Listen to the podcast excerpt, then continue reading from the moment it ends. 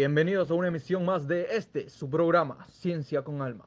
En esta ocasión hablaremos sobre el filme de que está causando controversia en redes sociales, la película Tenemos que hablar de Kevin, dirigida por Lynn Ramsay, basada en la novela de E. Lionel Shiver, que posee el mismo título, plantea la historia de una madre, quien en sus esfuerzos por criar a un niño que no demostraba reciprocidad, termina criando a una joven que se convierte eventualmente en un asesino. Lo que causa intriga son todos los signos de alerta que mostró y que fueron pasados por alto, por lo que para hablar sobre el tema tenemos invitados especiales en nuestra sala. Nos acompaña Gabriela Ruiz, quien nos contará un poco de lo que se trata el filme. Además, Vanessa Palomino, Natalie y Mayla y Antonella Sánchez guiarán la entrevista hacia nuestro psicólogo experto, Andrés Abril, graduado en la Universidad Politécnica Salesiana, quien se encuentra cursando su maestría en la Universidad Andina Simón Bolívar. Te damos la palabra, Gaby. Cuéntanos un poco de la trama.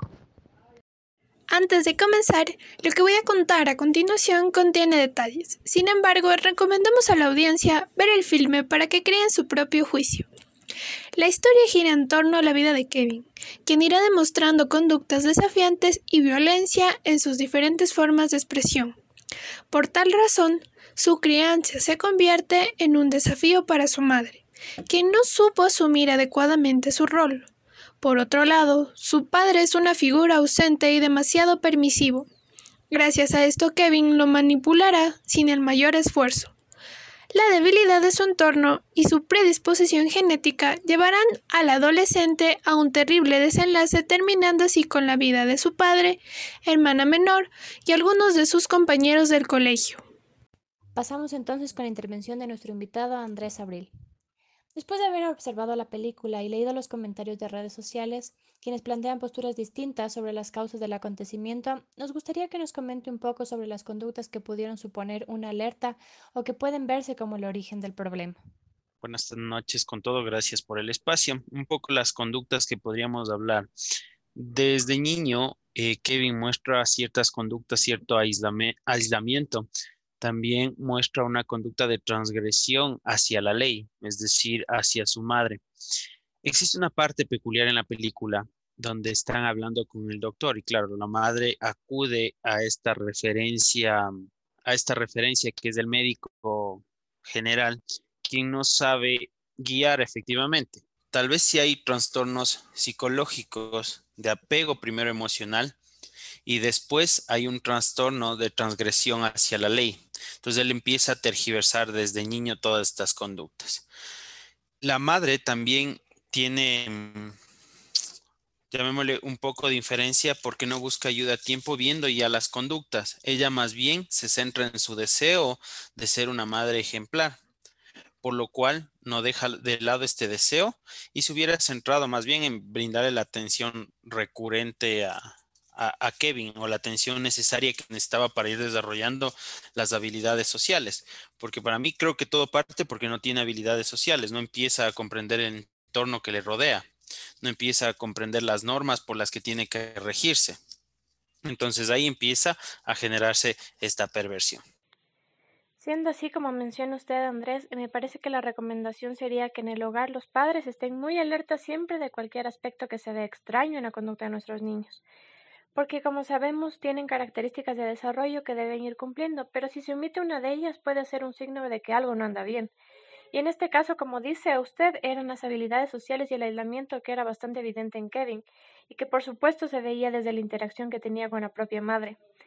Y es necesario que en casita usted, nuestra audiencia, esté muy perceptivo lo que demuestran los niños y que pueda actuar a tiempo buscando siempre la ayuda no solo de uno, sino de varios profesionales que le ayuden dándole un diagnóstico y haciéndole el acompañamiento necesario. Eh, continuamos con Nati, que nos tiene otra pregunta respecto a este filme. Desde su perspectiva, ¿cuál cree usted que fue el principal motivo que llevó a Kevin a matar a sus compañeros, padre y hermana? Se podría estar hablando ya de un brote psicótico cuando él se desconecta totalmente de la realidad, sin embargo, no existen patrones característicos para afirmar esto, pero creo que él con la pérdida de la realidad social que tiene, de la norma social que nos rige, él empieza ya a planear este tema de, del asesinato a su madre, a su hermana y a, su, y a sus compañeros. Segundo, que él no encuentra cabida en lo social. Entonces, un poco ahí, él siente como la liberación al cometer ese acto. No habla mucho la relación que tiene Kevin en la escuela, pero por la relación familiar que lleva, podemos como que inferir que él tenía mala relación también social en la en su, en su escuela. Entonces, por eso empieza a tener ya estas salidas. Empieza también, hay una parte importante, él iba a cumplir 16 años, lo cual ya le convertía en una persona apta para ciertas cosas en, en Estados Unidos, que creo que es el contexto que se da a la película, ya le, da, ya le habilitaba como un ser adulto. Entonces, cuando él siente que está cerca de tener este poder, siente que está cerca de ser una persona adulta, siente la capacidad de tomar decisiones que conllevan a su propia satisfacción. Cuando tú ves la película y ves el video, le está encontrando satisfacción cuando mata a cada una de las personas. Cada vez que lanza eh, una flecha, él se ve realizado. Entonces sus deseos de realización empiezan a llegar con el acto de madurez. Hablar tal vez de que ya venía arrastrando, venía, tenía conductas ya patológicas del tema de matar al animal, eh, etcétera, son ya conductas que se fueron acentuando como te digo, él empieza a perder la norma social, empieza a, perder la, empieza a perder la moral, la conducta aceptable, es decir, deja de haber esta mediación entre el superior y el, y el ello, y el ello empieza a aflorar tal cual. Entonces él, al final, cuando ya comete el acto, es netamente lo que él cree que está haciendo bien. Unas conductas arrastradas a lo largo de su vida que no, no fueron las más correctas, entonces se ven expresadas en el máximo deseo y el placer de cumplirlo a través del asesinato a todas estas personas. De igual manera, siento que hay una contratransferencia de la madre hacia el niño. Ella tampoco es que tenga las conductas sociales más aceptables, ¿no? Y hay una contratransferencia. Ella también tiene un tema de, de de como un poco de desarrollo social en habilidades sociales y esto también puede ser genérico, entonces ella le transmite a esto al niño. Eh, el tema de la aspiradora, la pintura en la pared, todas esas cosas ya muestran patrones y pueden ser patrones genéticos también que fueron acentuados de la madre hacia el niño, la personalidad, la personalidad es similar y él ve como una venganza no, lo llamamos tan, serio. O sea, ve como el reflejo de su madre en él. Por eso hay la escena también de los del agua. Él se ve como su madre, su madre se ve como él. Y eso puede ser característico de un brote psicótico, que también puede estar dado por un tema genético. Entonces creo que ahí ya empieza a ver ese brote. Justo cuando hay ese brote, ese tema de la imagen, de identificarse con su madre, desprenderse de su personalidad, etcétera. Al escuchar esta explicación de nuestro psicólogo, se considera que Kevin y su madre presentaban conductas antisociales, y él veía su reflejo en ella. Podemos hablar que existen patrones genéticos que fueron heredados, como la personalidad. Por ende, no desarrolla habilidades sociales ni adaptativas. Otro punto a considerar es la relación madre-hijo, que se dio solo a través del sufrimiento y poder. De igual manera, él vivió en una realidad distinta, donde aprendió a adaptarse, pero no demostrar lo que siente, lo que piensa, desea, y sobre todo no comprendió las relaciones sociales. El único momento donde él podía sentir placer era disparando cada flecha, siendo este un acto de deseo. Sin embargo, cuando él comete este crimen es el día de su cumpleaños 16, cuando ya tiene el poder de convertirse en adulto y es libre de tomar decisiones. No se puede hablar con exactitud que el crimen cometido fue como un acto de venganza hacia su madre, sino que buscó su satisfacción, realización, deseo por sentirse bien o simplemente por supervivencia. Continuamos contigo, Vane. Muchas gracias, Nati. Andrés, desde su visión profesional, ¿cuál hubiese sido la manera idónea para tratar el caso a tiempo? Más bien acá entra el tema del juego de, de qué corriente necesitamos empezar a experimentar, ¿no? Recuerda que el niño es niño y no tiene un discurso bien establecido y más con Kevin que no se comunica de manera correcta. Entonces, tal vez necesitamos empezar a generar una reestructuración cognitiva, el tema de, de empezar ya a transformar los pensamientos de Kevin desde niño, el tema de estructurales socialmente, de tratar de poder encajar. También se puede llevar al tema de derivar a un psiquiatra el tema de fármacos que ayuden controlando la conducta.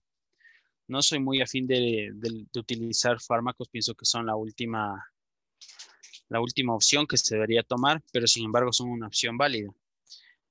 Cuando el sujeto ya no puede contenerse, cuando su ser mismo ya no puede contener a su psique, es importante la ayuda de algo que equilibre el tema químico en los cuerpos, porque muchas veces se debe también al tema del desequilibrio químico. Hubiera empezado por ahí, primero con un diagnóstico en la niñez, porque él sí da el tema de, alertas, él sí tiene, entonces más bien empieza con un déficit de habilidades sociales, empezar a tener técnicas, reforzar estas habilidades. Eh, una de ellas es, por ejemplo, que empieza a hablar con el espejo, donde el niño empieza a reconocerse como ser y poco a poco va alimentando su discurso, etcétera. Ya de joven es un poco más complicado, pero aún así la personalidad está en formación, está cerrando los ciclos. Entonces, más bien ahí también hubiera tenido la ayuda de, una remisión con un psiquiatra para tratar el tema de desequilibrio químico que parece que viene dado desde la genética, como les mencionaba, y el tema de terapias sociales, terapias de reestructuración cognitiva creo que no son fuera de, de contexto creo que aplican muy bien acá el tema de hacerle entender por qué lo bueno es considerado bueno y por qué lo malo es considerado malo. Él tiene esa tergiversación. Lo malo para él es bueno y lo bueno para él es malo. Muchas gracias, Andrés. Qué valiosa respuesta. Entonces, Estamos de acuerdo que era muy importante que los padres de Kevin hubieran acudido a un profesional para conseguir su diagnóstico a partir de las alertas que la madre veía constantemente. Seguramente la mejor opción era primero visitar a un psicólogo y posteriormente a un psiquiatra para que la intervención sea dada a tiempo. Nos encontramos muy a gusto con esta entrevista, así que las preguntas no dejan de surgir. Andrés, por favor, si estamos hablando que los comportamientos de Kevin son psicóticos, de acuerdo a tu perspectiva, ¿estos serían genéticos o más bien fueron adquiridos? Ahí está el tema de la discusión filosófica. ¿Somos malos y nos volvemos perversos o somos perversos y solo afloramos? La psicosis, o sea, tiene su base científica también. Tú en el diagnóstico tendrías que descartar esos dos aspectos. Eh, y te pongo un ejemplo súper simple, ¿no? Cuando tú aplicas un HTP a un niño y dibujas las manos súper grandes, tienes por dos ramas por donde irte. La una es por un abuso sexual de una persona y la otra es por una falla cognitiva neuronal y tendrías que descartar cualquiera de las dos, asumiendo primero la primera, una falla neuronal, una falla en la estructura cerebral. Entonces con Kevin no se da eso. Con Kevin no se da porque el doctor le revisa físicamente, pero no van más allá y claro, así es la ley, así funcionan los doctores. Los doctores creen en el método científico, comprobable, etcétera. Entonces ellos no, no generan este extra. O bueno, en el contexto que se da no se, no, no se produce. Hoy en la actualidad las cosas son diferentes. Si se hubiera hecho un diagnóstico de Kevin al inicio, hubieras descartado que tal vez la psicosis, el, el tema ya de un brote psicótico sea por un tema genético.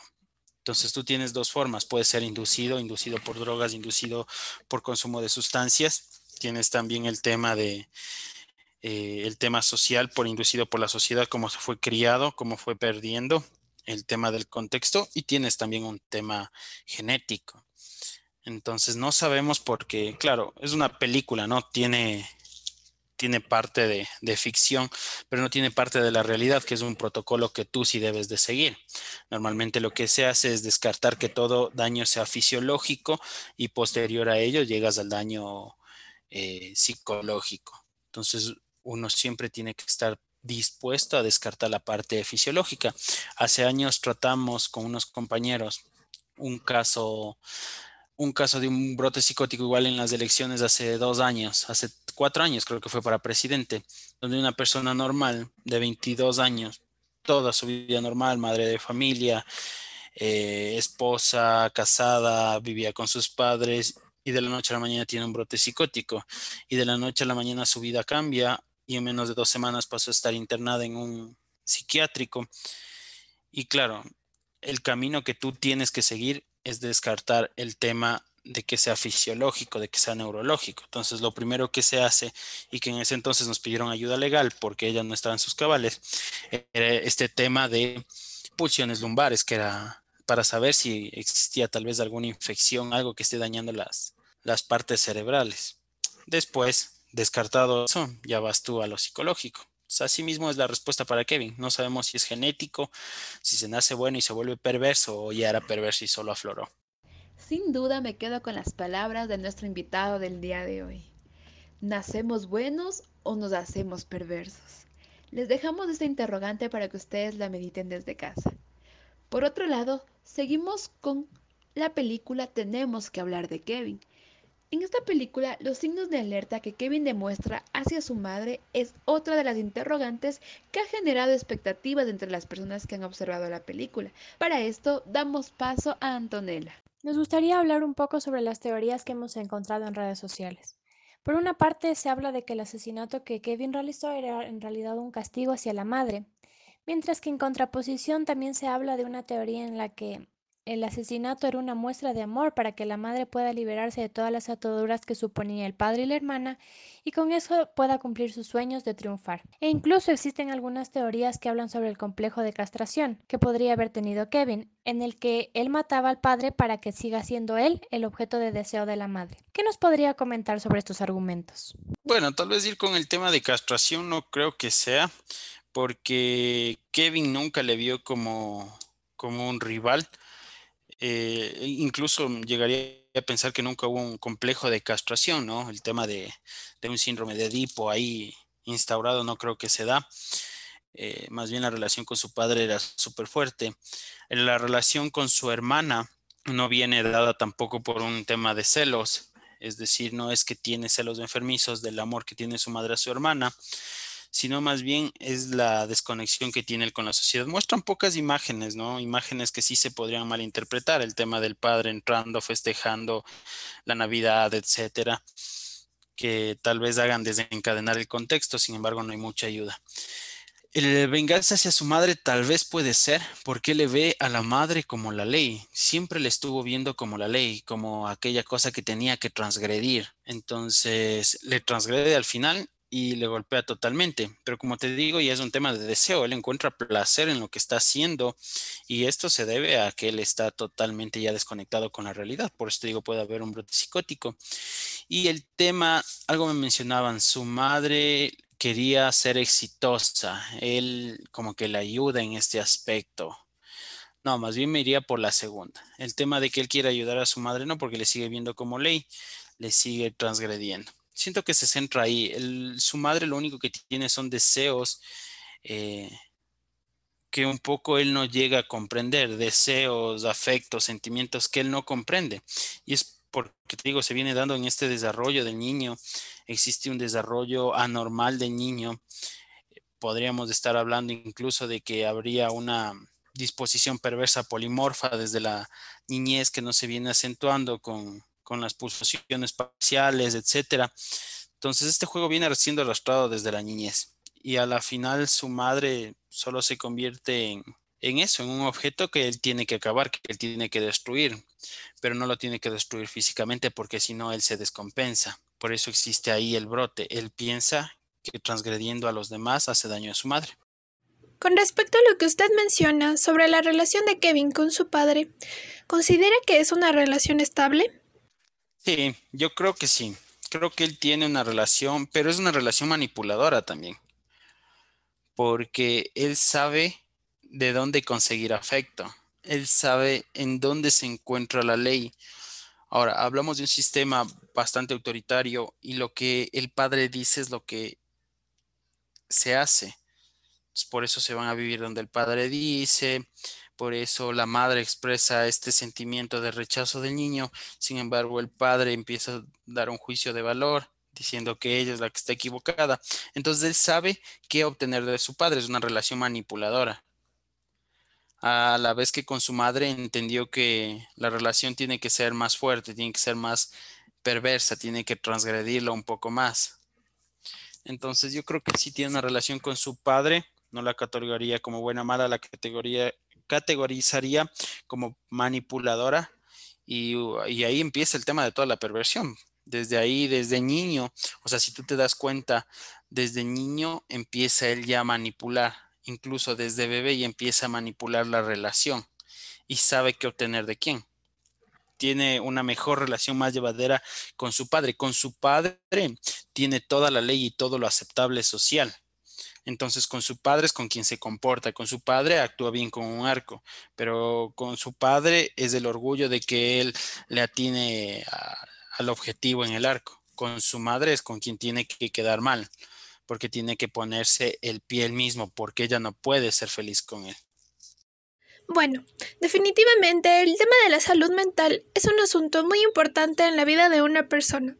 Esta película es muestra de ello, y siendo así, genera diferentes perspectivas del por qué Kevin hizo lo que hizo. Y usted, estimado Radio Escucha, seguramente tendrá también su punto de vista. No obstante, la teoría con mayor fuerza es que Kevin decidió castigar a su madre con el acto que cometió al final de la película. En esto radica la importancia de que tanto los padres como los docentes desde los establecimientos educativos que se convierten en el segundo hogar de los estudiantes deben ser figuras significativas para los niños y sobre todo estar atentos a los signos de alerta que pueden reflejar un cambio en la conducta. Ahora vamos a darle paso a Natalie quien nos va a ayudar realizando la última pregunta. Natalie, por favor. ¿Qué recomendaciones da usted a las familias para prevenir este tipo de situaciones? Cuando tú hablas del desarrollo infantil y cuando ya empiezas a estudiar muchas patologías, te das cuenta que el ambiente familiar es importante para un desarrollo normal, llamémoslo así, del ser, del ser humano y del individuo. Entonces creo que generar ambientes favorables, no estoy diciendo ambientes muy permisivos, sino ambientes favorables, donde exista la regla, donde exista también tema de incentivos, cariño, admiración, donde el niño empiece a desarrollarse de manera íntegra, ayuda a que estas cosas no se den. Un diagnóstico temprano también siempre es importante, buscar la ayuda de las personas idóneas, de las personas adecuadas, remitirlo cuando se tenga que remitir eh, muchas veces piensan que la solución es dos, tres sesiones de terapia y ya está. Eh, o dos, tres pastillas de Ritalin o cualquier neuropéptico y ya está. No, sino más bien ir probando etapas e ir mejorando las fases de adaptación al niño. Recordar que en el desarrollo intervenimos todos, ¿no? La sociedad, la familia, pero el núcleo familiar es el que más interviene. Y empezar a pensar como familia es mucho mejor y no netamente como una familia tradicional funcional, sino como una familia integral que permita el desarrollo de, del niño. Gracias Andrés por este magnífico espacio que nos has brindado. Y a toda nuestra audiencia les invitamos a tomar en cuenta estas recomendaciones que nos da a conocer nuestro experto.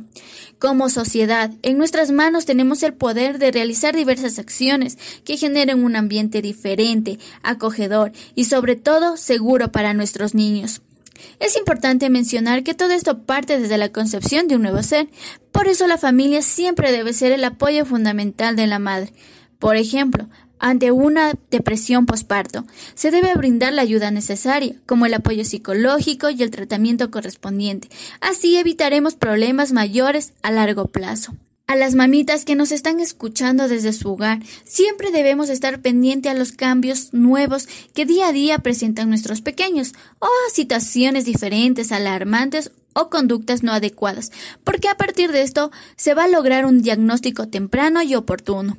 A las instituciones educativas siempre se debe observar y remitir los informes adecuados en el momento preciso ante estas conductas, brindando el apoyo y orientaciones escolares.